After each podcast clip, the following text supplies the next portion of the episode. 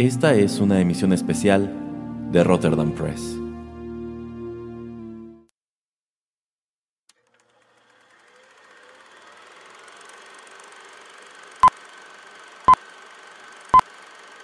Rotterdam Press presenta.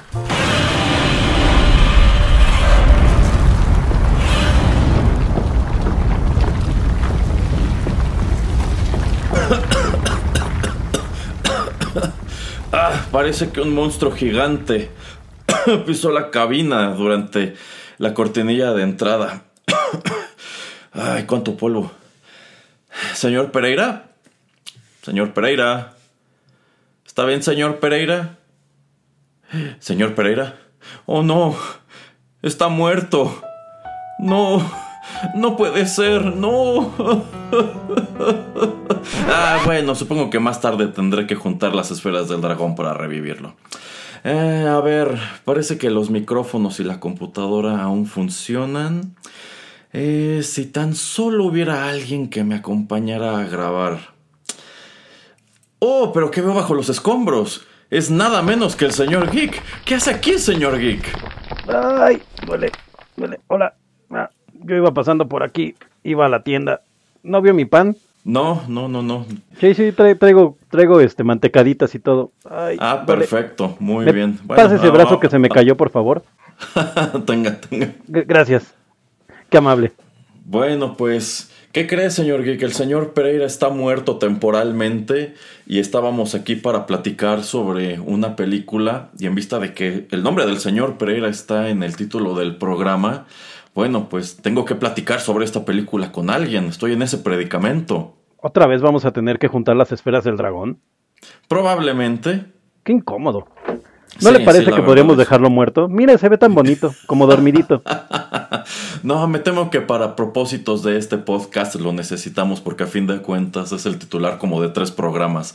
Es muy cierto. Entonces, m- para salir de este embrollo, ¿qué le parece si aprovechamos que aún funciona el equipo y nos sentamos a grabar usted y yo? Está bien, me parece bien. ¿Tenemos que grabar con el pie de Godzilla ahí? Eh, pues ni modo de moverlo. No creo que podamos. No, no, la verdad no creo. Pero creo que está de lujo que tengamos precisamente una pata de Godzilla aquí a media cabina, porque íbamos a platicar, señor Geek, sobre Godzilla vs. Kong. ¿Cómo la ve? Ah, muy bien, es de las pocas películas que he visto este año. creo que mucha gente puede decir lo mismo. Exacto. Así que, pues yo traía por aquí unas cuantas canciones preparadas. Pero no ¿Qué mi pan. parece? Exacto, ¿qué le parece si en lo que acomodamos un poco y buscamos el pan, escuchamos una de ellas? Vámonos, porque esos panicitos estaban buenos. Duerme, duerme, bello príncipe. Perdón, estoy ocupando esta almohada porque el señor Pereira se sentía un poco cansado.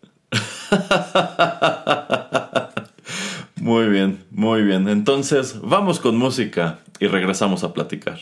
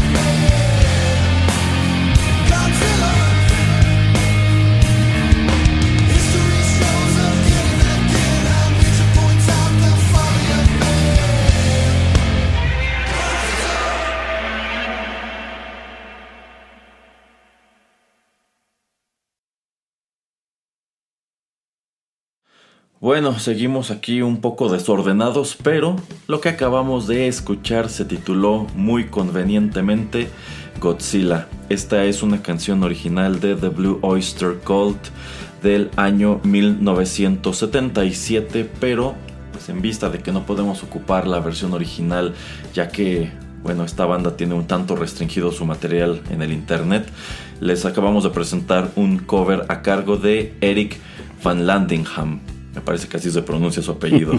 y este es un cover del año 2019. Y bueno, como les adelantamos en esta atropellada introducción, estaremos platicando en los Pisoteada, diría yo. Exacto. Lo estaremos platicando en este bloque y los que siguen sobre Godzilla vs. Kong. Este, este es un filme del año 2021 dirigido por Adam Wingard. Este es un director un poco desafortunado porque hizo el remake de La Bruja de Blair y también esta adaptación de Death Note para Netflix. Eh, Uh, y no, bueno, no, no. este filme es. Esta es la cuarta película del denominado Monsterverse. Este esfuerzo de Legendary Pictures por explotar tanto las franquicias de Godzilla como de King Kong. Es la cuarta cinta dentro de esta continuidad. Y al menos hasta el momento que estamos grabando esto, también es la última. Y este filme viene estelarizado por Alexander Skarsgård, Millie Bobby Brown, Rebecca Hall, Eisa González eh, Lance Reddick y Demian Bichir. A ver, vamos, va- va- va- vamos a comenzar con el señor Geek que está aquí de manera fortuita. Esto no, no lo planeamos de ninguna manera. No, A iba a la tienda. Exacto. Bueno, a ver, señor Geek, ¿qué le pareció a usted Godzilla vs. Kong? Pues como, como le decía, fue la película con la que regresé al cine este año y creo que es la penúltima que vi. La otra fue la de Demon Slayer, que también creo que le fue muy bien. Eh, y la verdad es que yo la fui a ver nada más este, habiendo visto como algunos resúmenes de las películas anteriores. Pero sinceramente es que es una película en la que era lo que esperabas, ¿no? Que fue una película... Y creo que para eso estaba hecho, que fue este tipo de películas que llegas al cine y no hay nada que dices, ah, pues vamos a ver esta, ¿no? Pero creo que fue tanto el hype que se, que se desarrolló por, por si eras Team Godzilla o Team Kong, que me hizo querer ir al cine a verla. La verdad es que la disfruté bastante. ¿Usted qué team era, señor Geek? Yo era Team Kong. Ya, fíjese que yo también era Team Kong y como que éramos los underdogs de este conflicto. Es correcto. Porque en general, pues la, la percepción era que pues de ninguna manera podía ganarle Kong a Godzilla tomando en cuenta la clase de, tomando en cuenta qué clase de monstruo es uno y qué clase de, mon- de monstruo Sí, claro. es otro. O sea, Godzilla es un monstruo atómico que tiene, eh, pues, bueno, puede escupir este aliento atómico y está todo este, lleno de púas y demás. Y pues, Es correcto. King Kong es un, es un simio gigante nada más, ¿no? Y no Es tiene que- poderes, no tiene ninguna habilidad extraordinaria, pero sam- también, yo también le estaba apostando muy fuerte a, a Kong. Pero a ver, o sea, me está diciendo que no vio las películas anteriores de este pequeño universo. Ya después sí, ya después Ajá. sí. Pero igual fueron de esas películas que veo mientras estoy como, como whatsappeando o tuiteando. Porque la realidad es que no, no le di así como mucho, mucho espacio al, al, al Monsterverso. Pero no porque no me interesaba, sino porque me parecía la forma correcta de ver este tipo de películas. Creo que son películas hechas totalmente para pagarte un rato.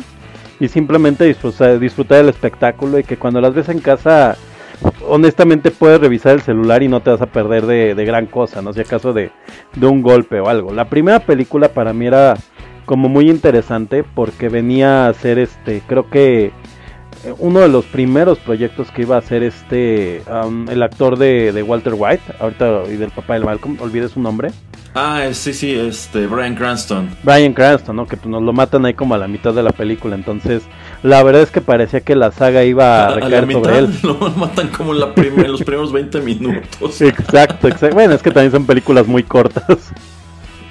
Exacto, nos lo matan así el- en el primer acto y es así como de, wow, que no iba a ser Brian Cranston? Y al final de cuentas la que termina llevando este universo como la figura más, de, más fuerte que se fue desarrollando, ¿no? Creo que dentro de, la continuidad fue esta Millie Bobby Brown, ¿no? Que creo que ella, pues cuando empieza todo este tema, no era así como muy conocida.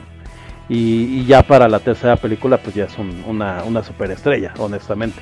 Mm, Sí, sí, bueno, a lo largo de estos cuatro filmes encontramos un cambio de elenco prácticamente de una a la otra y son muy pocos personajes y muy pocos elementos los que permanecen todo a lo largo de esta continuidad. Eh, la verdad este es uno de los pocos universos cinematográficos que han funcionado, y yo quiero decir funcionado a secas, más allá de lo que están haciendo Marvel y DC, que bueno, aquí el punta de lanza sin lugar a dudas es Marvel porque ya llevan más de 10 años contando esta gran historia a través de películas y ahora también de, bueno, de películas, series de televisión, series de streaming y demás. Eh, por allí sigue, le sigue los pasos, la verdad, no al mismo ritmo, este, pero allí la lleva DC. Y también tuvimos aquel otro esfuerzo de Universal por pues hacer un, universo de los monstruos de Universal con estas películas este, de la momia con Tom Cruise. Y no me acuerdo cuál otra también. No, no sé si iba a ser parte de este universo, la del hombre lobo con Vinicio del Toro. Porque es este mismo concepto, ¿no? De hecho era el mismo hombre lobo de las de la Hammer, o sea, el mismo eh, estilo. Sí, sí, bueno, esta, esa película del hombre lobo con Benicio del Toro, según yo, pues no, no puede, no puede formar parte de eso porque aparece ya bastantes años atrás, pero me parece que por allí... Eh, siempre puede haber un hechicero. por allí había otra película que también tenía la intención de, eh, pues, formar parte de esa continuidad, pero bueno, esta película de la momia con Tom Cruise fue un desastre crítico y comercial. Falló miserablemente. Sí, sí, fue un gran fracaso. Yo me imagino que Tom Cruise debe haber estado muy molesto y muy desconcertado al ver el desempeño de esa película porque la verdad es que el señor no hace nada si no le garantizan que será exitoso. Entonces yo creo que nadie lo vio venir y ese fue un universo que la verdad ni siquiera despegó. Y bueno, de, de ahí en fuera, más allá de Marvel, más allá de DC, creo que uno de los pocos que ha logrado tenerse en pie o logró tenerse en pie durante estos cuatro filmes que abarcan en unos cuantos años, pues es este Monsterverse. Y, sobre todo que tuvieron la paciencia, ¿no? O sea, porque tal vez creo que no tuvieron ningún gran hitazo dentro de taquilla con los filmes, pero tampoco perdieron, ¿no? O sea, fue como que se quedan tablas, pero todo lo estaban preparando para esto. Y yo estoy seguro que sin pandemia hubiera sido un hitazazazo, porque así, así fue, fue parte de la conversación de, de internet, a pesar de que estaba en pandemia, y la verdad es que creo que en casi todo el mundo los cines seguían abiertos muy, muy parcialmente, ¿no? Eh, bueno, esta Godzilla vs. Kong en específico, digamos que es uno de los filmes más taquilleros de este año, pero precisamente por eso, porque no hay, en muchos lugares del mundo los cines no están operando de manera normal. Yo creo que habría sido un filme muy taquillero de cualquier manera, o sea, si no hubiera pandemia, si estuviéramos asistiendo al cine de manera ordinaria, creo que este filme se las habría apañado para generar mucho dinero, porque a fin de cuentas creo que era uno de los filmes más esperados de todo 2021. Claro. Pero ahora que usted mencionó esto de que Legendary fue muy paciente con este producto, pues la verdad es que sí, porque solamente son cuatro películas y abarcan siete años. El remake de Godzilla se estrena en 2014, están prácticamente cerrando con esta en 2021 y bueno, el futuro de esta franquicia en realidad está eh, pues por verse en vista de que creo que este año precisamente expiraba la licencia que le estaban pagando a Toho por utilizar a Godzilla y habrá que ver si la renuevan, habrá que ver si hacen más filmes dentro de esta continuidad, a lo mejor utilizando únicamente a Kong, no lo sé, pero la verdad es que si tomamos en cuenta cuán activo es el universo de Marvel, que tiene no sé cuántas películas en puerta, que este año va a tener cuatro series de streaming en Disney Plus y demás. Bueno, hablar de cuatro películas en el transcurso de siete años es hablar de muy poco. Y yo creo que precisamente de eso, es de, ahí es de donde se desprenden algunas de las cosas que al menos yo podría criticar sobre este pequeño universo y también sobre esta película en específico. Eh, señor Geek, ¿usted qué tan fan es de estos personajes? ¿Qué tan fan es de Godzilla y de King Kong? Para, para mí ambos, ambos personajes eran películas de sábado o de domingo en la, en la mañana o muy en la noche que pasaban eh, como que cuando no había nada más que poner. Godzilla recuerdo mucho que las ponen en Canal 5 de repente, las japonesas. Y de Kong, yo la vez que vi la de Godzilla contra King Kong, la vi en Canal 11 hace como unos 15 años más o menos. Que por cierto se me hace muy divertido, o sea, el Godzilla, el Kong eléctrico y todo eso se me hace, se me hace muy divertido. Pero ahora, ahora que usted lo está mencionando, me quedé pensando, justamente es lo que, lo que analizaba. Eh, yo yo recuerdo las adaptaciones que hay de King Kong y realmente es como remake sobre remake. Usted recordará que hay como una serie de películas de King Kong de los 80s, 70s, en donde es primero la historia como el remake de la historia clásica. Después creo que sale hasta que tiene como familia, ¿no? No sé Eh, si las vio. Ajá. Eh, hay una segunda parte precisamente de esa cronología en donde, bueno, en esta película que es como tal remake de la historia clásica, eh, pues Kong muere al final de esa historia, pero hicieron cantidad de años después una secuela en donde, pues por algún motivo, los mismos humanos que lo mataron en la ciudad de Nueva York ahora están tratando de revivirlo y encuentran una Kong hembra. Entonces, eh, e- esa película recuerdo también haberla. Bueno, es que en sí fue un maratón como de películas de King Kong. Era como en el ciclo, Canal ¿no? 5. Eh, pero eran esas dos. Y también Yo- creo que en realidad, como, no, como, como creo que no hubo una tercera, o no sé si no tenían los derechos, creo que la sustituyeron con este otro filme de Congo. Eh, exacto. No, ¿sabe con cuál creo que la sustituían? Pero estoy casi seguro de que no, porque ese es de TV Azteca. ¿Recuerda la película de, de Joe o algo así se llama? Que también era un gorila gigante de Disney. Ah, sí, sí, sí, bueno, muy vagamente, pero tiene razón, precisamente por ser de Disney, pues, es más factible que hubiera estado en TV Azteca. Exacto, como que... Y, y esa de Congo no la recuerdo, pero sí recuerdo que la tercera película siempre era como una película como más olvidada. Era- me acuerdo mucho de esa, me acuerdo también de otra, que- pero bueno, este es un ¿Sabe drama cuál? que se llama Gorilas en la Niebla. ¿Sabes lo que voy a decir? Que era la que también pasaban en ese ciclo, no eran como las dos de... Las dos de, de King Kong, no recuerdo la de Congo, pero sí recuerdo que siempre pasaban gorilas en la niebla. Sí, sí, sí, probablemente a veces era una y a veces era la otra, pero bueno, yo, yo, yo me acuerdo de estas películas de Kong que usted menciona precisamente por esos maratones del 5 y también me acuerdo de, de que ocasionalmente pasaban Godzilla. La verdad yo siento que a pesar de que es un monstruo muy popular, creo que el mercado mexicano en realidad nunca ha terminado de tragar lo que son los filmes clásicos de Godzilla. De, hecho. Godzilla Ajá, ajá. es famoso específicamente en un sentido en el mercado mexicano y no me dejará mentir, en las figuras pirata. Toda la vida desde que yo me acuerdo ha habido muñecos pirata de Godzilla en los puestos del tianguis. Sí, sí, o sea, es un personaje muy popular a fin de cuentas, pero yo siento que mientras que tú ibas al mercado, al tianguis y veías figuras de, de Godzilla, quizá nunca habías visto una de las películas y quizá Correcto. cuando te las topabas en estas transmisiones del 5, quizá ni siquiera te gustaban, porque la verdad sea dicha, eh, un- los filmes japoneses de Godzilla son algo muy singular. Yo mismo no puedo decir que me encanten. Es más, hay varios que veo y encuentro francamente aburridos. Más que nada porque pues tratan de tener mucha trama a veces con lo que son los personajes humanos. Cuando en realidad tú estás allí para ver el espectáculo de, pues de ver a estas botargas pelear entre sí, ¿no? Que dependiendo qué entrega estés viendo, a veces son muy risibles, a veces están mejor hechas. Entonces, eh, siento que a pesar de que es un personaje muy popular, de pronto lo que son sus filmes son un tanto desconocidos. Es correcto, esta- estas películas eran películas de como sábado a las 12 del día, a la 1 de la tarde, cuando no había programación y generalmente pasaban antes de un juego de fútbol. Y recuerdo que alguna vez hasta las llegan a quitar a la mitad o las adelantan porque ya viene el ya viene el juego. Sí, son, son películas que avientan como cuando cuando no hay nada que ver y la realidad es que los que a los que nos han gustado estas películas fuimos adquiriendo el gusto. O sea, yo creo que la gente que es fan de Godzilla aquí en México fue como gusto adquirido. Por ejemplo, yo soy muy fan de las películas del Santo. O, eh, sí me gustan, o sea, me gusta, y sobre todo de niño, ahorita tiene mucho que no las veo y no las podía reseñar, pero sí me gustan mucho. Pero fue un gusto adquirido, porque si usted recuerda este tipo de películas, por ejemplo, El Santo, que es como nuestro parámetro contra Godzilla en, México, también eran películas como que pasaban cuando ya no había nada que ver.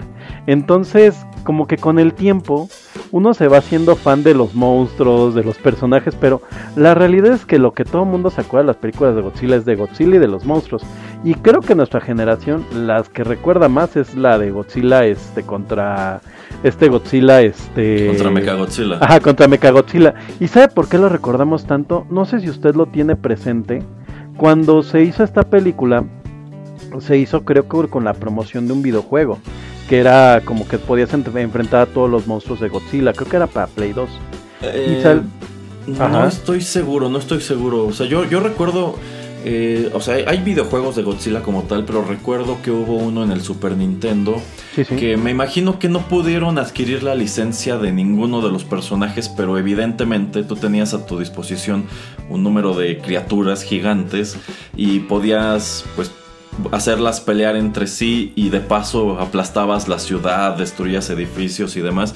Y pues había un monstruo que claramente era, era una especie de Godzilla, había otro que era como un Ultraman, había otro que, eh, bueno, o sea, todo... Oiga, oiga, señor Erasmo, ese juego suena muy parecido a la última emisión que tuvo eh, Ponchito con, bueno, el Hooligan con José Ramón, ¿la recuerda? Creo que es lo que México más recuerda de Godzilla, ¿eh? Híjole, bueno, es que es algo tan icónico que, pues, claro que por todos lados lo han parodiado. Me viene, por ejemplo, a la cabeza también esta escena infame en esta película infame de Street Fighter con Jean-Claude Van Damme, cuando están peleando ya hacia el final. Eh, es maravilloso. Y Balrog en una maqueta de Bisonópolis. Ah, esa, esa, película es una maravilla por todos lados, cada momento. Eh, es una, es una grotesca maravilla, estoy de acuerdo. Exacto, exacto. Yo, yo, yo específicamente la película de, de Street Fighter la fui a ver al cine de niño. Y recuerdo haberla disfrutado mucho. O sea, yo no, yo no recuerdo este sentimiento que tiene mucha gente de, ah, salí muy molesto. Y justamente recuerdo esta escena de la pelea de Godzilla contra, contra King Kong, porque pues es lo que están está haciendo. Y lo entendí, entendí la referencia, ¿no? Sí me sentí como Capitán América. Sí, o sea, es que están, son, estos dos hombres eh, corpulentos peleando sobre la maqueta de la ciudad. Pero es que incluso les ponen los efectos. Los sonidos, sí, claro. Es maravilloso. Es que es, es por lo que Godzilla es tan, tan grande, digo, aunque hoy venimos a hablar específicamente de la película de Godzilla contra Kong. La realidad es que a pesar de que creo que aquí no tiene un fandom tan grande como en Japón, Godzilla es un personaje ya de la cultura popular en general. Eh, algo, algo que quería comentar ahorita que estaba haciendo la reflexión de Kong era justamente eso, ¿no? Que Kong realmente no tiene nada icónico. O sea, lo icónico de Kong es la isla calavera, o sea, ver la isla con la calavera y, demás. Incluso yo no recordaba las peleas contra los dinosaurios que, replicó Peter Jackson y replica nuevamente, me parece, en la nueva película, si no recuerdo mal. Este, pero yo ni siquiera las recordaba, ¿no? Eh, pero la realidad es que Kong no tiene enemigos, o sea, Kong siempre se ha peleado contra aviones y edificios y, contra Godzilla. Pero los, Ajá, pero los monstruos de Godzilla sí son más memorables, ¿no? Digo, siempre uno recuerda al Mechagodzilla, luego eh, nos acordamos, ¿no? De esta de este match que hicieron de, de sus universos de Toho, que, pues, nosotros pensábamos que simplemente eran sus enemigos, ¿no? Pero pues de repente Godzilla se pelea con Motra, con Rodan, con cada, cada personaje con un nombre cada vez más, más diferente que el otro. Y, la realidad es que pues, lo recordamos como los monstruos de Godzilla, ¿no? Porque el el protagonista y era Godzilla. sí, sí, quiera que no, esos filmes de Toho son eh, por sí solos una especie de universo cinematográfico que tiene sus spin-offs, que ha juntado a monstruos que tú veías en una película totalmente aparte con Godzilla y que ha tenido igual su gran cantidad de reboots. O sea, en realidad la historia y la cronología de Godzilla japonés es, algo muy complicado. Pero bueno, ¿qué le parece si vamos con otra canción? Y en el siguiente bloque, pues quiero compartirle algunos de los pensamientos que yo tengo precisamente sobre Godzilla vs. Kong. Me parece excelente, vámonos.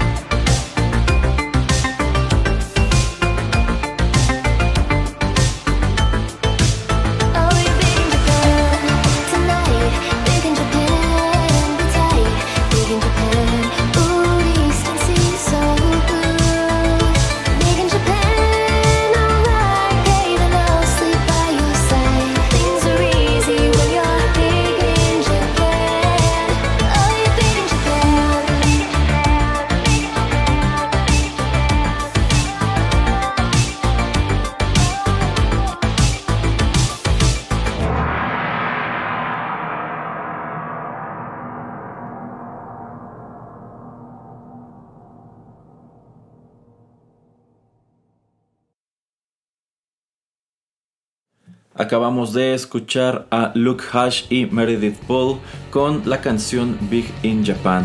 Este es un tema original de Alphaville de 1984, pero esta versión es, fue grabada en el año 2020. Y bueno, le decía al señor Geek al finalizar el bloque anterior que deseaba compartirle alguna, algunas opiniones que tengo precisamente sobre Godzilla vs. Kong. Por favor. El hecho de que estemos grabando este programa dedicado a ese filme en este momento, eh, ya tiene varios meses que se estrenó, entonces yo creo que cualquier cosa que digamos sobre el mismo, pues no le spoileará nada a quienes hayan tenido el genuino interés de haber visto la película. Eh, pero la verdad es que después de verla me quedé con ganas de, de platicar sobre ella, ¿no? Y de comentar pues muchas cosas que, que le encontré. Y es que aquí debo confesarle tanto a los escuchas como al señor Geek que a mí esta película no me gustó. De hecho, terminé de verla pues un poquito de malas porque bueno, en general debo decir que no fui un gran fan de este Monsterverse me entusiasmó mucho cuando anunciaron este remake de Godzilla del año 2014, más que nada porque la verdad los trailers se veían muy padres, aunque después trascendió que en realidad hicieron pues mucho de lo que viste en los trailers antes de tener eh, la película, entonces prácticamente tuvieron que apañárselas para empatar pues ese pietaje con lo que después fue la historia de, de, Godzilla, digo, toda esa secuencia espectacular donde caen los paracaídas y demás, pues termina siendo algo pues insignificante en la, en, en, la historia, ¿no? Además de que es un filme en donde ves muy poco a, a, Godzilla. Yo siento que estas películas, cada una fue aprendiendo de los errores de la anterior. Totalmente. De la primera, a lo mejor todo mundo dijo es que ves muy poco a Godzilla. Por eso, cuando hacen Kong Skull Island, bueno, pues encuentras a Kong muy temprano en la historia y la historia está muy centrada en él. Eh, ocurre exactamente lo mismo con King of the Monsters. Pero la verdad es que pues a pesar de todo el hype que se hizo alrededor de Godzilla vs. Kong, yo no estaba esperando mucho. Y al momento de estarla viendo, pues me, me, decepcionaron un buen número de puntos. Entre ellos que yo creo que uno de los grandes problemas que tiene este universo es que precisamente son solamente cuatro películas uh -huh. que abarcan eh, siete años. Y cronológicamente hablando, al interior de esta narrativa, todas estas películas están muy separadas en el tiempo. Mientras que Godzilla, King of Monsters y Godzilla vs. Kong, pues digamos que es, están situadas en un mundo contemporáneo. Eh, Kong Skull Island pues, transcurre varias décadas atrás y digamos que es una especie de filme de, de origen.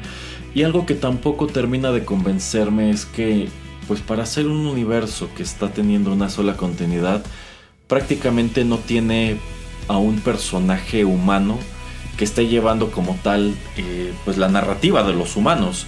Encontramos un elenco muy distinto en la primera Godzilla, en King of the Monsters y solamente algunos cuantos actores de allí repiten uh -huh. en Godzilla vs. Kong. Si hablamos de Skull Island, pues la verdad es que nadie regresa. Cuando creo que ese filme en específico tenía un elenco de personajes humanos considerablemente más carismáticos que los que ves en los otros filmes de Godzilla, que debo decir creo que de las cosas que menos me gustaron de todos fueron precisamente los humanos. En el primero igual me latió mucho encontrar a Brian Cranston, me gustó mucho que trajeran a Ken Watanabe, pero sus personajes terminan siendo demasiado pequeños. A Ken Watanabe tratan de darle un poco más de protagonismo en King of the Monsters, pero no sé, yo siento que si la idea era precisamente que esto se sintiera como una gran historia, debieron tener un protagonista humano que repitiera en todas las películas. En vista de que no lo hizo Brian Cranston, bueno, yo, yo hubiera dejado a Ken Watanabe como el gran pues narrador o personaje principal de esta historia a nivel de piso. Eh, pero bueno, deciden no hacerlo. Y de entre los personajes que van regresando, la verdad es que no terminan de gustarme. Por ejemplo, hablando de Millie Bobby Brown, que uh -huh. eh, regresa del filme, del filme anterior, donde tratan de darle pues un papel eh, medio secundario y aquí la trasladan ya como tal a un personaje principal. La verdad es que su personaje no me gustó nada. No, no aporta o nada. Sea, en la, es, es, es, que en realidad todo este arco de, de Eleven y sus amigos no, no, no, te deja gran cosa. Es, es, una, es un aspecto narrativo que no va a ninguna parte. Todo es muy conveniente. Uh -huh. eh, y tampoco. Y, y, no me gusta que no terminan de presentarlos como comic relief y no se deciden en querer hacerlos héroes, o sea, no, no son nada. Eh, tú ves a esta chica de una manera en King of the Monsters y en este filme pues está convertida en una parodia de sí misma y pues son este pequeño grupito que creen las teorías de la conspiración y creen que de este modo van a salvar al mundo, etcétera, etcétera. Entonces la verdad, eh, para eso yo hubiera preferido que no la regresaran y yo creo que si la regresaron fue porque seguramente, vista de que esta chica es eh, muy popular entre el público joven, pues deben haberle garantizado, ¿sabes qué? mínimo eh, te vamos a firmar dos filmes, no importa si son exitosos o no son exitosos, tú vas a aparecer en, más pero, de pero, Pero ella, ella explota dentro, o sea, ella, explota entre película y película, ¿no? Porque creo que cuando hace hace esta de en donde en donde aparece esta de Godzilla, este, creo que todavía no era como el fenómeno que, que estaba convirtiéndose Stranger Things, ¿no? Creo que es como como previo a la primera temporada, me parece. Mm, no, no, de hecho en realidad e, ella termina en King of the Monsters precisamente a raíz de que cobra mucha fama a través de Stranger Things. Y que bueno, eh, de ahí es de donde prácticamente la empiezan a agarrar y a promover como una nueva estrella juvenil, si bien, yo considero que no ha tenido tanta suerte o al menos yo no la he visto en cosas muy relevantes. Sí, no, no, no ha tenido ese gran proyecto en donde en donde explote, ¿no? Creo que creo que lo más fuerte que hizo hasta ahorita es esta película para Netflix, ¿no? De, Sherlock Holmes, mujer, no sé. no recuerdo el nombre. Ah, eh, Enola Holmes. Enola Holmes, ajá. A, mí la verdad eso no me llamó la atención. Yo creo que probablemente su representante creyó que arrojarla a este Monsterverse era una buena decisión. Pero no me gusta lo que hicieron con su personaje. Siento que en general, en todas estas películas, eh, Obviamente lo, que tú estás lo, que tú quieres ver no es a los humanos. Sí. Pero es que esos humanos terminan convirtiéndose en algo que solamente está allí pues estorbando, ¿no? Tú dices, bueno, toda esta historia que me contaron de Millie Bobby Brown y sus amigos y cómo se infiltran a estos lugares y demás. es una tontería. Pude, ahorrármelo y me, me pudieron mostrar a lo mejor más pelea entre Godzilla y Kong, ¿no? Y ahora esa es otra cosa que tampoco terminó de gustarme. O sea, yo siento que esto, esto es como Batman v Superman con monstruos. Y del mismo modo que he dicho que en esa película Superman y Batman no tenían un motivo real para pelear, la verdad es que Kong y Godzilla tampoco lo tienen. O sea, ¿por qué están peleando Godzilla y Kong en esta película? yo creo que ese sí, fue una buena explicación, ¿no? Porque ambos son un alfa y quieren ser el mayor. Mm, híjole, pero y es que, bueno, ahí hay otro hueco. ¿Dónde quedaron todos estos monstruos que viste en la película anterior? Murieron. sí, o sea, supongo que eso sucedió porque, o sea, te están, te están mostrando en el filme anterior cómo aparecen monstruos por todas partes, ¿no? Y este, y básicamente, pues todo el conflicto de esa cinta es que alguien tiene que eh, tener ese título de alfa, ¿no? Y por eso es que pelean Godzilla y King Ghidorah. Eh, pero no lo sé, yo siento que si ibas a hacer ese, ese gran este, Battle Royale entre todos estos monstruos, probablemente King Kong debió haber formado parte del mismo. Porque aquí, bueno, la verdad es que si esta fuera la última película de la, de la continuidad, pues ¿dónde quedaron todos los demás? ¿no? pagaría mal. ¿Qué, ¿Qué, pasó con esto que te dieron a entender al final de que probablemente iba a surgir otra Mothra, etcétera, etcétera? Entonces eso no me termina de convencer. Y algo que debo decir es que, bueno, eh, Godzilla y Kong pelean una buena parte de esta película. Esas peleas son totalmente generadas por computadora y siento que a ratos pues se ven medio falsas y también tienen cuestiones muy convenientes como el hecho de que en esta película Kong es del tamaño de Godzilla. Eso, eso fue muy raro, ¿no? Sí, sí. Cuando en Skull Island es considerablemente más pequeño, entonces no se siente como algo homogéneo. Kong siempre debió ser de este tamañote.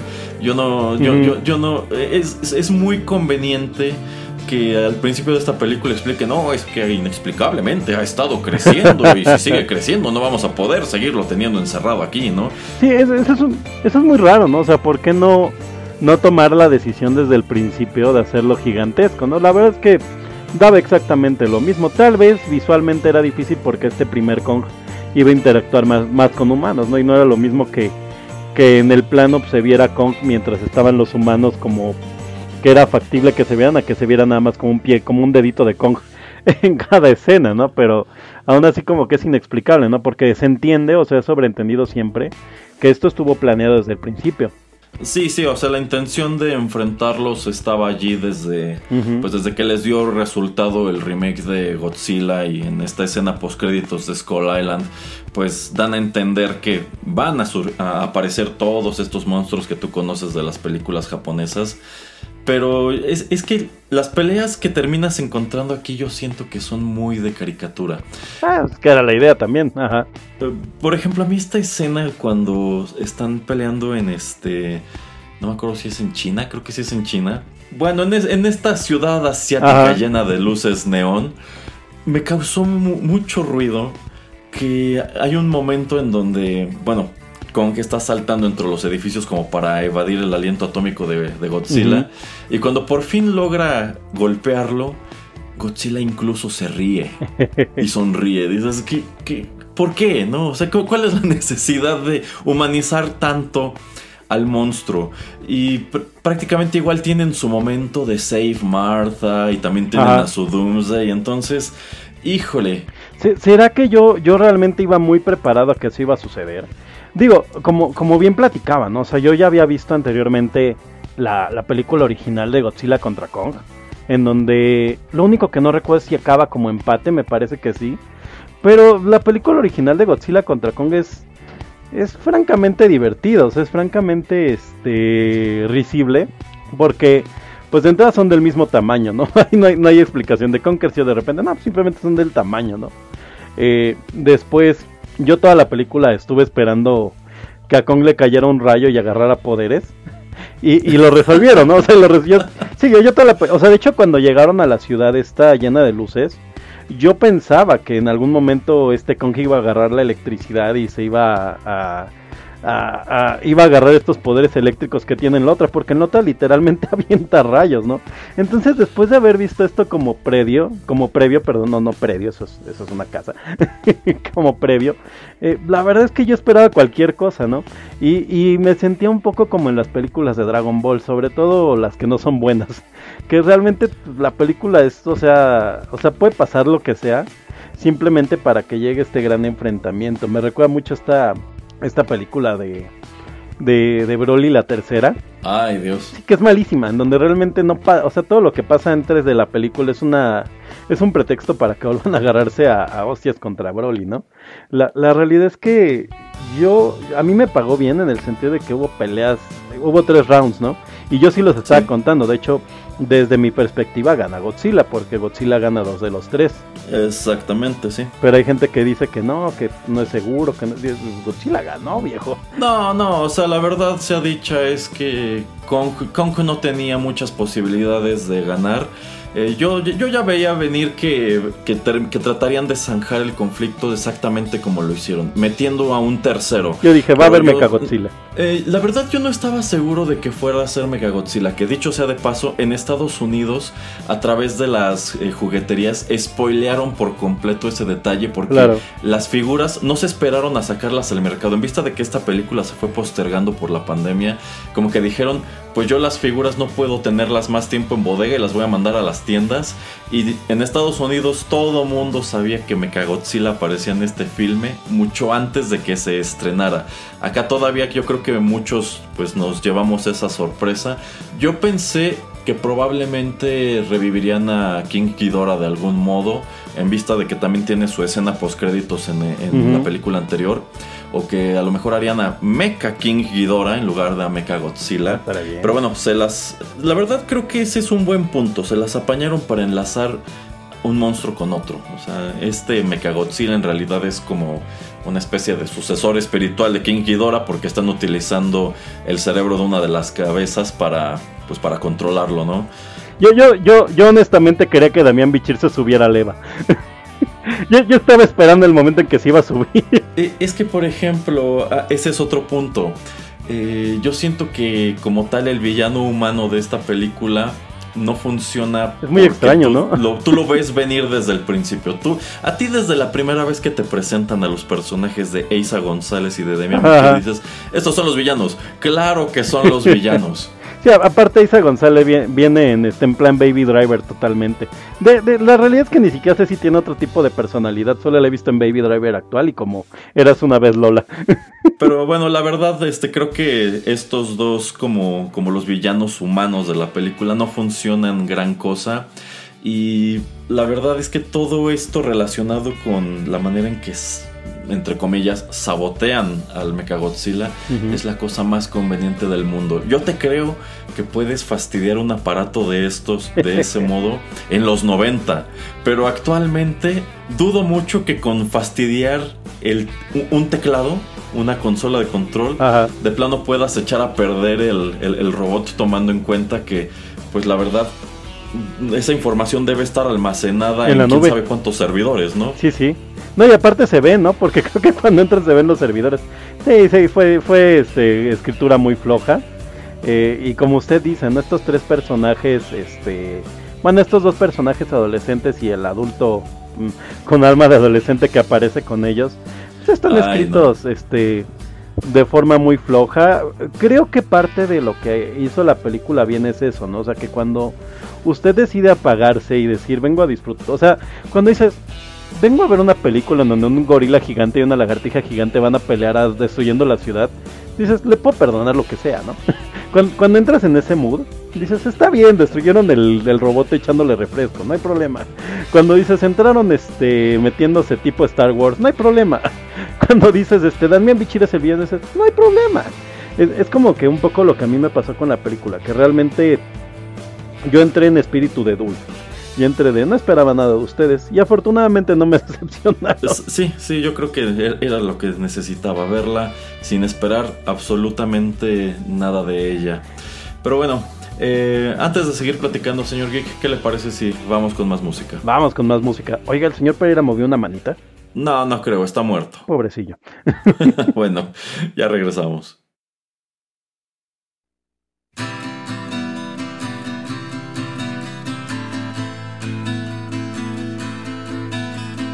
This is a no Godzilla flick. This is a no Godzilla flick. People that you love never going to say hello song.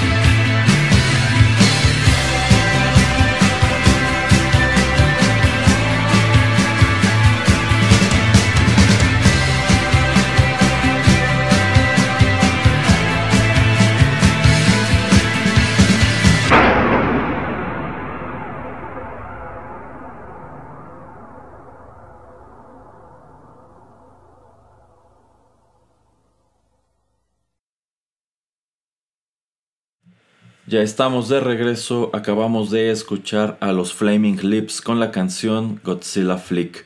Esto se desprende de su álbum debut Here It Is del año 1986. ¿Y qué cree, señor Geek? No encontramos los panes que dejó caer cuando, cuando ocurrió este incidente, pero ahí viene el panadero con el pan. Entonces- corre, corre, corre. Espere, espere, espere. Terminamos este bloque y ya salimos a alcanzar al señor del pan. Está bien. Eh, en vista de que no creo que pueda pasar pronto, dado todo el escombro que hay por la calle. ¿eh? Es, es muy cierto, es muy cierto. Aparte creo que por ahí sigue el otro piecito de Godzilla. creo que le va a comprar. Sí, sí, sí. Pero bueno, eh, decía en alguno de los bloques anteriores que esta es la cuarta y hasta este punto última película del Monsterverse. ¿A usted le gustaría que lo continuaran explotando? ¿Le gustaría seguir explorando estas aventuras de Godzilla y de King Kong?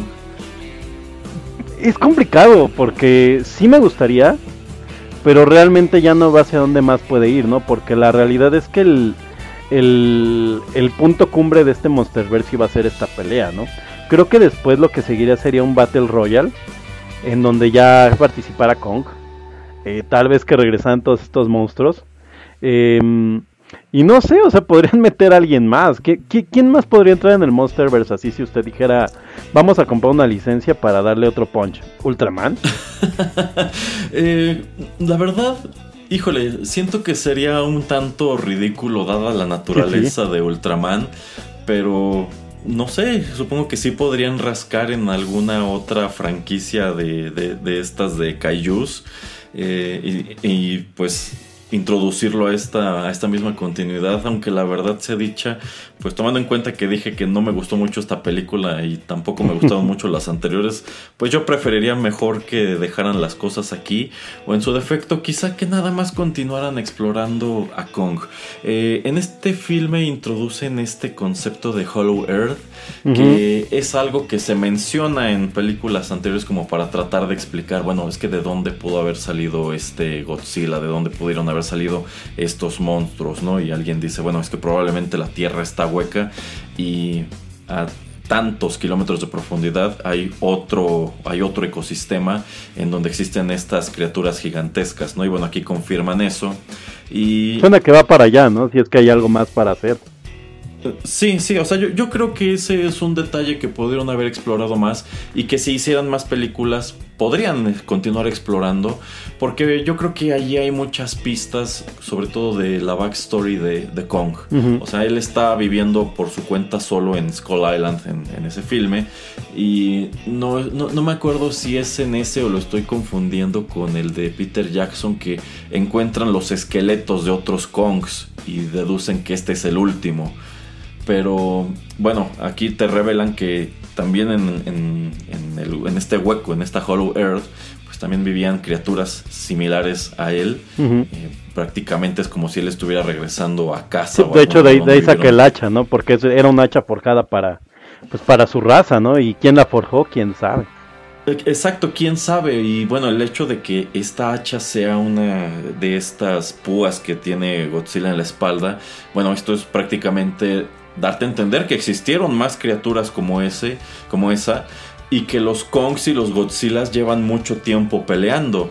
Que este es un- que yo creo que ese es un guiño padre a, un, a uno de los detalles que más me gustaron de Godzilla de 2014, que es el hecho de que encuentran como tal un esqueleto de otro Godzilla. Y ese Godzilla al parecer era todavía más grande que el que tú estás viendo aquí. Y es cuando empiezan a, a darse cuenta de que pues había todo otro tipo de megafauna que, de- del que no se sabe absolutamente era, nada. que era ¿no? justamente lo que estaba pensando, ¿no? Si lo continúan tal vez, pues le- lo siguiente sería el alfa de esa tierra, ¿no? Porque si tienes un alfa en esta tierra es porque ya no ocupan la de abajo, ¿no? Entonces tal vez abajo hay algo todavía más grande, ¿no? ¿Quién sabe? O sea, porque bueno, a fin, a fin de cuentas, aquí digamos que sí termina como tal el enfrentamiento de Kong y Ujú. Godzilla en un empate, porque llegan a esa especie de acuerdo, ¿no? Godzilla se queda como el alfa de la superficie, Kong viaja a la Hollow Earth y se queda como el alfa de allí. Pero efectivamente creo que podrían encontrarle otro contrincante ahí dentro y podrían seguirlo explotando allí en vista de que, bueno, los humanos se van junto con él. Y pues claro que en una, si, este fuera un escenario real, pues habría muchísimas expediciones para investigar qué hay allí abajo, ¿no? Entonces creo que si decidieran continuar esta narrativa, ese sería un buen punto. ¿Qué, qué, qué opinó de este método para viajar? Que es así como absolutamente surreal, ¿no?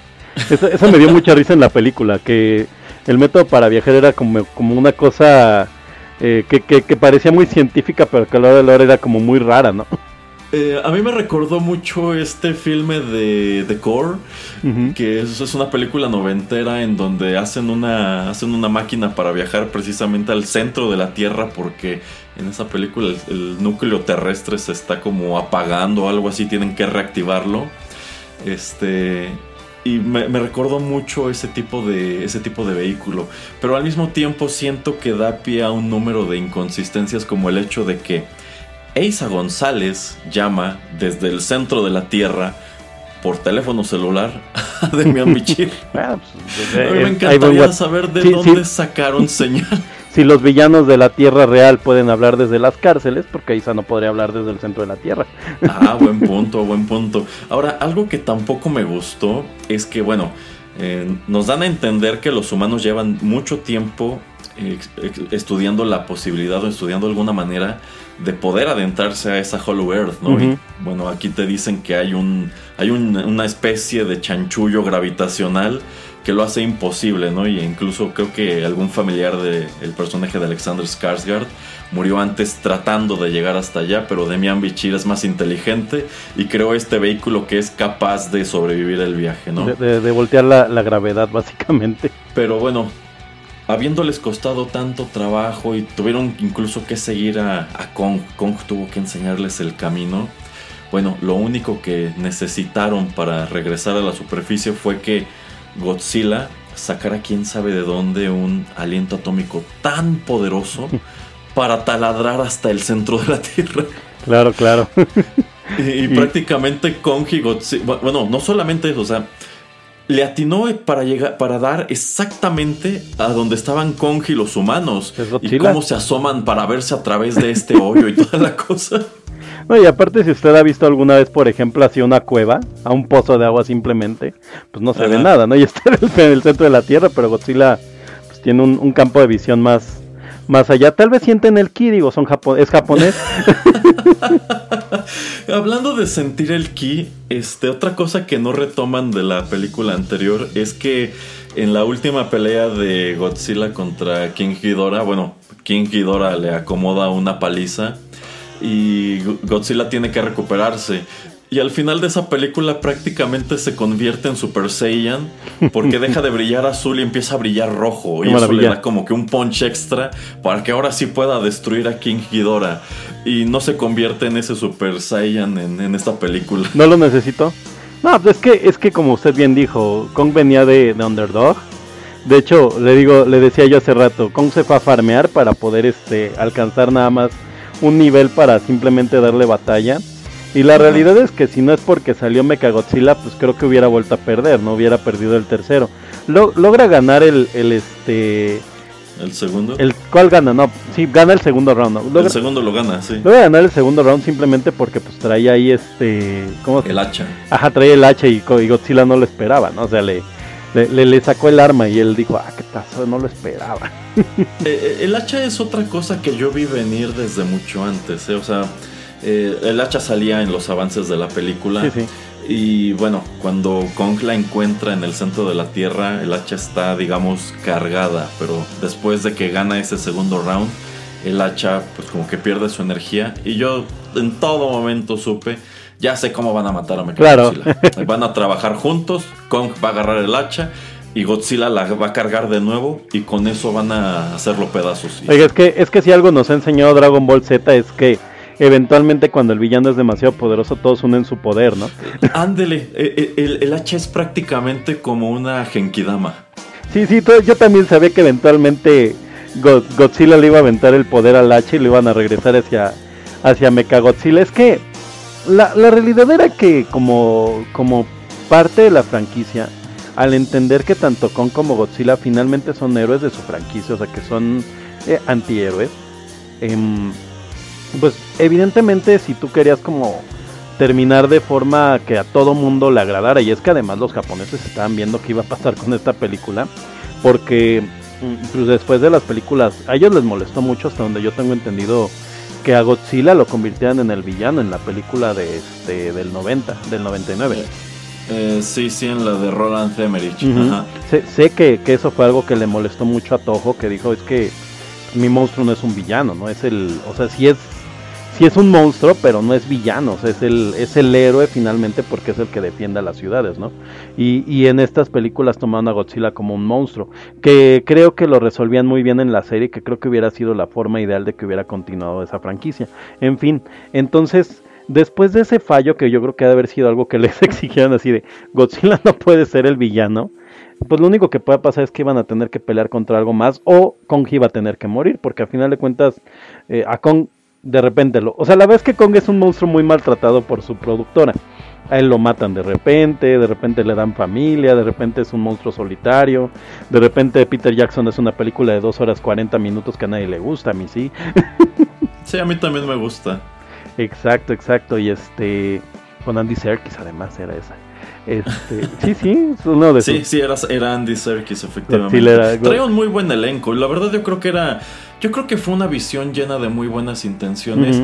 Eh, A ratos se siente también como una caricatura, pero es que el personaje es caricaturesco de- desde su origen. Claro. Entonces, eh, La, la- la realidad es que algo muy divertido de estas películas es que a final de cuentas van a enfrentar a, a las dos grandes criaturas de, de cada, de cada continente, ¿no? Porque como tal, pues mm, Estados Unidos no tiene otro monstruo gigante. Yo no recuerdo otro monstruo gigante aparte de los monstruos de los Power Rangers. Y esos pues finalmente son japoneses. Eh, y pues el más, el más, el más grande monstruo de, de Japón pues, finalmente es Godzilla. O sea, independientemente de que haya muchos personajes en Kaijus, pues no, no existe otro personaje. Ahorita que estábamos haciendo como este este fanfic de, de cómo podríamos continuar la historia, pensé, dije, "Ah, pues con ganas, y yo creo que Guillermo el Toro no estaría, no estaría indispuesto. Podrían meter algún monstruo de este de Pacific Rim, ¿no? La verdad es que entraría bien, o, o un, o un Jagger, ¿no? Sí se verían muy padres ahí. Y, y nada Híjole. más, digo, y nada más porque yo creo que Guillermo del Toro le daría mucha risa a la idea, sería así como, de, ah, qué divertido, jalo. mm, híjole, no sé, no, no estoy seguro qué tan contento estaría Guillermo del Toro con volver a tocar Pacific Rim luego No, de la no, secuela. Eh, pero si me eso sí, si me dan a escoger entre Pacific Rim y Godzilla vs. Kong, creo que me quedo con Godzilla vs. Sí, Kong. sí. Creo que a nivel de pelea de monstruos gigantes funciona mejor esta, porque ambos monstruos son muy competentes. En. Pacific Rim algo que no me gustó es que tú nunca ves a estos robots ser competentes. Se supone que son máquinas gigantes que crean que crea la humanidad para pelear con los monstruos, pero nunca los ves hacer algo espectacular. O sea, para colmo la historia transcurre cuando ya están como eh, hasta en decadencia, ¿no? Cuando dicen eh, ya no tiene caso seguir utilizándolos ni construyéndolos porque mejor vamos a construir el muro. Eh, no lo sé, o sea, siento que a nivel de, de peleas que es una película que queda mucho a deber. Cuando este nivel de peleas está muy padre en cuanto que tiene muchas peleas y esas peleas son, son largas. Y a diferencia de lo que vimos en King of the Monsters, algo que también me gusta es que al menos dos de estas peleas son de día y sin lluvia. Porque a mí como me cierto. molestó de King of the Monsters que precisamente en vista de que todo es CGI, para ocultar cualquier defecto que pudiera tener la, la animación y eso es un trop recurrente en un montón de películas. Pon lluvia. Si está lloviendo, cualquier cosita que nos falle, No nadie se va a dar cuenta. El problema es que ya, ya es así como que todo el mundo entiende para qué lo hacen y, y es triste, ¿no? Es como es como estas películas en blanco y negro de antes, ¿no? Que a final de cuentas, si tú, por ejemplo, cuando colorizaron muchos de muchas de estas películas, pues empezó a notar, ¿no? La decadencia de o, o deje de la decadencia, el, el, el, este ¿cómo se llama esto? El estudio, ¿no? Que esto está graba, que estaban grabando en estudios. Lo mismo le pasa a estas películas, ¿no? Si lo ponen de día, pues bri- brinca, brinca luego luego el efecto. Pero pues esto es algo que siempre va a seguir pasando con el... Bueno, que al menos yo creo que unos 10 unos 10 años todavía vamos a seguir viendo con el CGI, ¿no? El, al día de hoy creo que el CGI mejor logrado que ha existido en el cine en este momento es Thanos, que en algunos momentos se te olvida completamente que el personaje es totalmente CGI. Eh, y aún así no hay momentos que te alcanza a brincar. Le digo, a mí me pasa mucho con este tema que creo que, no sé si en, si en podcast lo hablamos o lo hablamos fuera del aire, que a mí, que yo veo los, los, este, cuando son más de 24 cuadros por segundo, lo veo como, todo como un sketch de Monty Python, no, como, como estos que se mueven de ta, ta, ta, pero este, sí, y es, muy feo, es muy feo porque pues no puedes disfrutar como, como se disfrutaría. En fin, algo que quería comentar justamente con esta comparativa que hacíamos con el tema de, de, de Pacific Rim es que los Jaggers, por ejemplo, son personajes que no son muy identificables, ¿no? O sea, la realidad es que pueden ponerte a todos los Jaggers de la franquicia juntos y a menos de que ya estés muy metido en la serie o menos de que realmente los hayas investigado, no puedes decir, ah, este Jagger es el de Estados Unidos, este Jagger, o sea, a pesar de que la idea era esa, ¿no? Y algo que pasa mucho en, en esta película de Godzilla contra Kong es que los monstruos son tan icónicos que la realidad es que no hay ningún momento en el que te pierdas para saber quién le está pegando a quién, ¿no? Digo, sé que parecería una tontería llegar a confundir un, un chango contra una lagartija, pero la realidad es que en estas películas llenas de tanta acción como en Transformers pasa, a mí las películas de Transformers me desesperan mucho porque Oh, sí, oh, sí. hay momentos en que solo veo Son pedazos muy ruidosas. no, y, y- y además de ruidosas, hay momentos en que sola, en que yo, yo no sé quién es quién, ni cuál es cuál, ni por qué. A eso me refiero exactamente, o sea, yo recuerdo cuando fui a ver la primera Transformers de Michael Ujú. Bay, odié por completo las transformaciones, porque, o sea, tú ves a Optimus como este, como este tractocamión. Y cuando se transforma en robot, tú solamente ves un montón de fierros y píxeles volar por la pantalla. Sí, sí. No, no, no tiene en realidad una secuencia lógica. O sea, tú, mínimo cuando tú veías a los Transformers de la caricatura, te, te- te creías que el avión se había transformado en robot o el tanque se había transformado en robot. Pero en el caso de Michael Bay, Re- recuerdan un poco al traje de Stephen Wolf de- del saque del, del, Del- Snyder Snyder ¿no? Cut. Ajá. Ya es algo que yo creo que se le agradece mucho a esta película en la parte de efectos, que realmente en cada momento tú entiendes dónde está el monstruo, o sea, a pesar de que en algunos momentos la pelea, como bien dice, han sido en momentos oscuros o incluso las que son este con luz, entiendes dónde está cada uno, entiendes que Kong acaba de brincar entre, entre barcos, o sea, eso es algo que yo le agradezco, porque por ejemplo uno de los grandes espectáculos que hace Dragon Ball, y, y sé que vuelvo a comentarlo, pero es que es uno de los referentes que tengo para estas grandes peleas llenas de acción por todos lados, es que a pesar de que las peleas son aparentemente muy rápidas, excepto cuando ya quieren presentarle al público que la pelea es muy rápida y solo se ven rayas. claro, o sea, tú sabes perfectamente en dónde está cada personaje y quién es quién, y de repente se ve el golpe y de repente se ve el encuadre específico para que le pegue y para que se aviente hacia la cámara, y es algo que yo siento que sí pasa en esta película, o sea, que si, que si Kong le pega en la, en la barbilla, tú ves que Kong le pega en la barbilla, o sea, no hacen este no, no juegan con la cámara como hacen en tantas de estas películas, ¿no? Que agarran y te mueven la cámara súper rápido para que digas, oh, ¿dónde estuvo el golpe? y esto evidentemente es algo que hacen pues por falta de presupuesto, ¿no? O sea, sí se nota que, que sí le apostaron un proyecto premium. eh, y pues nada. Oiga, señor Erasmo, antes de que se nos acabe el programa, ¿qué. ¿qué opinó de los rediseños de los personajes? Ya platicaba un poco del de Kong, pero del de Godzilla. Para mí, a mí me gustaba el Godzilla iguana. y, y este siento que quisieron entrar un poquito más en una imagen más similar al Godzilla japonés, pero sigue sin tener esta espectacularidad del Godzilla japonés. A mí algo que me pasa con el Godzilla japonés es que es un monstruo que siento que se ve imponente y este Godzilla en los juguetes por lo menos siempre se me hizo que se veía como chistoso, como que tiene una cabecita muy chiquita. Eh, sí, efectivamente las proporciones de este Godzilla, bueno, es que el Godzilla japonés a fin de cuentas sigue siendo una botarga. Ajá. Hay una persona allí dentro y debe tener unas proporciones adecuadas para que quepa una persona allí dentro. Pero como aquí estás omitiendo por completo ese detalle, eh, pues te puedes dar la libertad de ponerle efectivamente una cabeza muy pequeña en un cuerpo muy, muy, vol- muy Y voluminoso. aparte gordito, Lo ¿no? único que no me gusta es que siento que este Godzilla se ve muy caderón. Sí, sí, como, como, como que, como que le entró duro a la pandemia. Digo, yo no me puedo quejar, yo también soy víctima de, ¿verdad? O sea, entiendo que, que tuvo pandemia, que tal vez no tuvo tiempo a hacer cardio. Pero bueno, o sea, siento que eso contribuye a que tú no veas a este Godzilla como un monstruo muy ágil, ¿no? O sea, se mueve, se mueve lento igual que el japonés. En ese aspecto creo que Roland Emmerich fue creativo al darle una nueva apariencia y hacerlo parecer esta iguana porque ese es un Godzilla que se mueve, que se puede mover muy rápido. Sí, sí. Y que, y que tú dices, bueno, es que este en lugar de ir caminando despacio hacia el agua y hundirse poco a poco, este puede aventarse un clavado como tal y Sí, desaparecer sí. Pues rápidamente. De, hecho, el Godzilla iguana en la caricatura se subía como un este, como un edificio, ¿no? Muy estilo no me acuerdo, no me acuerdo, yo no veía esa caricatura. era muy buena, vela. ok. Este, pero bueno, eh, creo que el rediseño, o sea, yo creo que es una buena adaptación del diseño clásico del Godzilla japonés para apelar un poco más a los gustos y a la estética que estamos acostumbrados a ver en el cine de este lado del mundo. Eh, también me gustó mucho el rediseño del Mechagodzilla, aunque debo decir que tomando en cuenta que pues este viaje que trae de Bichir es de es que los seres humanos necesitamos defender nuestro estatus como especie dominante del planeta. Yo no veo cuál fuera la intención de hacer un robot gigante con forma de Godzilla. Claro. O sea, a fin de cuentas, yo creo que la forma de Godzilla lo que estamos diciendo es que no es muy práctica para pelear.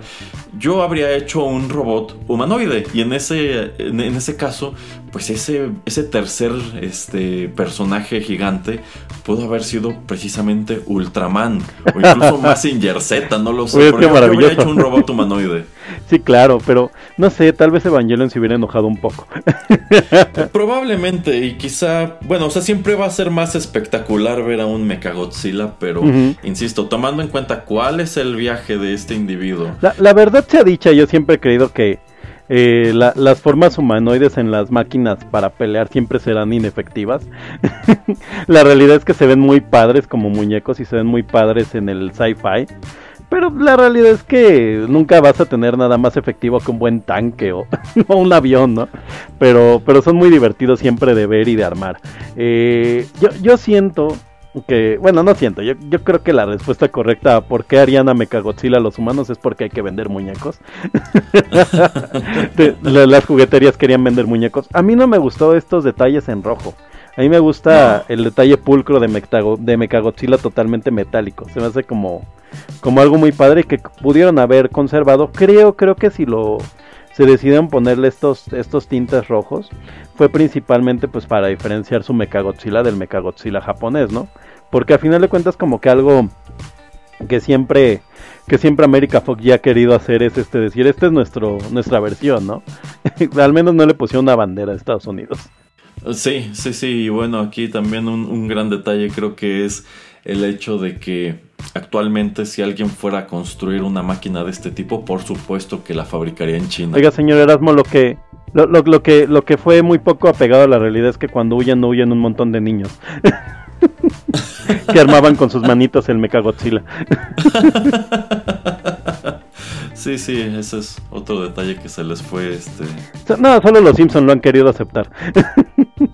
supongo, sí, supongo, y bueno, también por allí tuvo su respectivo escándalo este filme de Mulan que también Ah, ya muy comentamos cierto, aquí en el podcast. Pues- Pero bueno, este ya para ir cerrando este programa, no sé si tenga algún último comentario sobre Godzilla vs. Kong o en su defecto el Monsterverse. Pues nada, com- como, yo decía, la verdad es que yo siento que la, la, la maravilla de estas películas es verlas con totalmente el sentido de la, de la incredulidad apagado. Eh, siento que en el momento en que aceptas que estás viendo una película de un gorila gigante contra una, contra una lagartija, cualquier cosa que pase pues, es aceptable. O sea, no, eh, juzgarlas y pedirles es mucho. Eh, Sí, sí, la verdad es que estos personajes humanos son muy débiles, pero honestamente nadie va para verlos, o sea, y, creo que es algo que hicieron bien estas películas, que supieron deshacerse rápido estos personajes humanos, porque además los actores como tal tienden siempre a querer más tiempo de pantalla, ¿no? Entonces creo que por esto también agarran a, actrices como Millie Bobby Brown que va empezando, que pues no puede poner estas cláusulas de, ah, pero yo no voy a hacer la película si no salgo más de 40 Una minutos en, ajá, exacto, en, en pantalla, ¿no? Y, y yo debo salir corriendo cuando Godzilla rompa algo. Así, no, no, no, esto se trata de ver al monstruo pelear. Entonces creo que, creo que tienen varios aciertos. O sea, sí se nota que aprendieron de lo que no le gustó al público internacional del Godzilla eh, de los noventas. Sí se nota que, que quisieron construir algo. Mm, Desafortunadamente nunca vamos a saber qué tanto hubiera funcionado la película porque evidentemente creo que iba a ser un hitazazazo, pero pues la pandemia hizo que se convirtiera nada más en algo muy anecdótico como la película que reactivó el cine, pero pues no sabemos el día de hoy qué tanto hubiera funcionado. Yo creo, yo creo honestamente que esta película sí va a ser un super hitazo, pero pues se queda en todas las especulaciones, ¿no? Así como tanta película de Pixar que no sabemos cómo, cómo iba a terminar realmente en la taquilla. Por ejemplo, esta de, Unidos, creo que hubiera fracasado miserablemente como lo hizo en Disney Plus. Entonces, pues nada, queda, queda para estas anécdotas, ¿no? De preguntarse qué hubiera pasado en, en, un, en, una, en un tiempo diferente. Yo creo que hay muchas películas que se han estrenado igual que esta, en las que queda exactamente esa pregunta. ¿Se habría desempeñado mejor de haberse estrenado de manera ordinaria o nos habríamos quedado exactamente con el mismo escenario? Sin duda creo que esta habría eh, recaudado más. Eh, tristemente, pues mucha gente la prefirió dejar pasar eh, o en su defecto, pues ha recurrido a otras maneras Esta- de asomar a ella. Esta nota que, que usted hace, a mí me, me, me llamaría la atención preguntarle antes de, de que cerremos el programa, no quise dejarlo, el tema de justamente de cómo lo vio mucha gente, ¿no? Le digo, yo, esa película es con la que regresé al cine y siento que era la forma correcta de verla, porque creo que algo impresionante en estas películas es ver, ver criaturas enormes. Por ejemplo, eh, hablábamos de Pacific Rim. Yo Pacific Rim para mí sí fue muy impresionante verla en el cine y el día de hoy si yo la veo en la tele es como de, ah, está padre, pero se pierde esta espectacularidad de las criaturas gigantes. Entonces, ¿usted, usted considera que la gente que la vio en, en una televisión perdió mucha de la experiencia que se tenía planeada para la película? Porque yo siento que hasta era una película ideal para el 4DX. Eh, probablemente, probablemente. Eh, no sé qué tan viable sería que a lo mejor en un año que esperemos ya estén un poco más normales las cosas otra vez, pues lo- la volvieran a poner en, en, en el cine. No creo que le dé para llegar a, a un No, reestreno, no, pero yo estaría tampoco, divertido. Y menos, y menos tomando en cuenta que pues hay un montón de cosas que se han ido atrasando, hay un montón de proyectos que están prácticamente Hola empujándose para tener un pequeño espacio en los pocos cines que están operando de manera regular. Entonces, eh, digamos que esta será toda una generación de películas de la pandemia. Pero bueno, es de esta manera que estamos llegando al final de esta emisión dedicada a Godzilla vs. Kong. Muchas gracias al señor Geek que pues andaba por aquí de paso y le tocó participar en este, en este pequeño programa. Vamos a tener que solucionar lo del señor Pereira próximamente porque, insisto, es el titular de mínimo tres programas aquí en el podcast y pues ni modo de, de cancelarlos.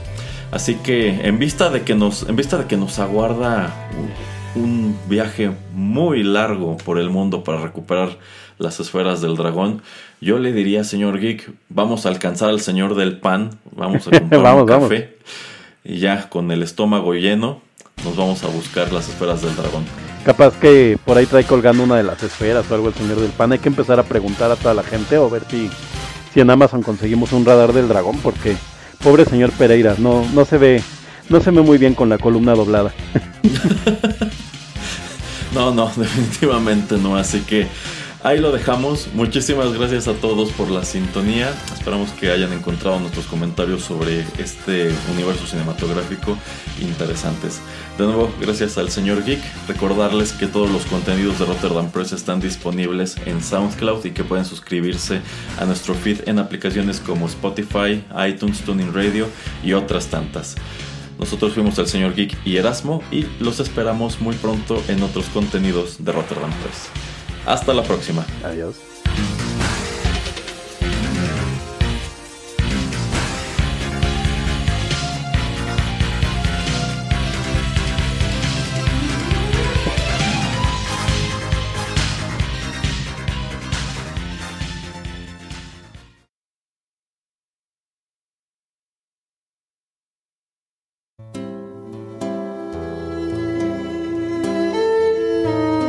Estás escuchando Rotterdam Press.